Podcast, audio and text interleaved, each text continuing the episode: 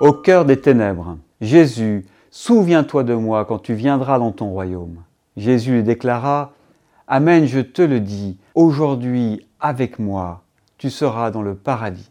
Luc chapitre 23, versets 42 et 43. Chaque semaine sainte, la montée vers la Pâque du Seigneur, son passage de la mort à la vie, rend incontournable le récit ce vendredi de son passage de sa vie à sa mort. Il nous faut chaque année traverser l'épreuve insoutenable du récit de sa passion, comme on entendrait le récit de la torture d'un frère ou d'un ami. Ou bien alors il nous faut choisir de s'en tenir à bonne distance liturgique, ce qui est plus insoutenable encore. Dans la symphonie évangélique des récits de la Passion, il est en Luc une formidable lueur d'espérance au cœur des ténèbres. La promesse de Jésus faite au bon larron. Aujourd'hui, tu seras avec moi en paradis. Cette promesse de Jésus m'habite chaque fois qu'un être cher rend son dernier souffle. Le rendez-vous n'est pas pris pour la fin des temps, dans une eschatologie lointaine et un peu trop théologique pour les humains que nous sommes.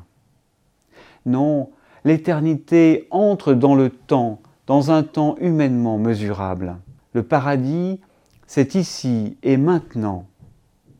Même si c'est aujourd'hui, ça peut être encore dans longtemps, quand on meurt, supplicié, crucifié sur le bois d'une croix.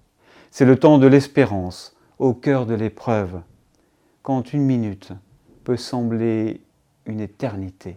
L'acte de foi du bon larron permettent à Jésus de dire son espérance et de se nourrir lui-même de cette formidable promesse faite à celui qui est à cet instant son plus proche compagnon. Ma vie n'est pas celle d'un ange, et je peine à y reconnaître l'idéal de sainteté qui hante mon imaginaire. Mais le bon larron, c'est autre chose. Je ne suis sans doute pas meilleur que lui, mais pas pire non plus. La promesse de Jésus m'est donc adressée à moi, à chacun de nous pour autant que nous parvenions à garder vivante jusqu'à notre dernier souffle la foi en ce Dieu qui s'est entièrement donné à nous, livré sur le bois de la croix, en la personne de Jésus. Dieu sauve.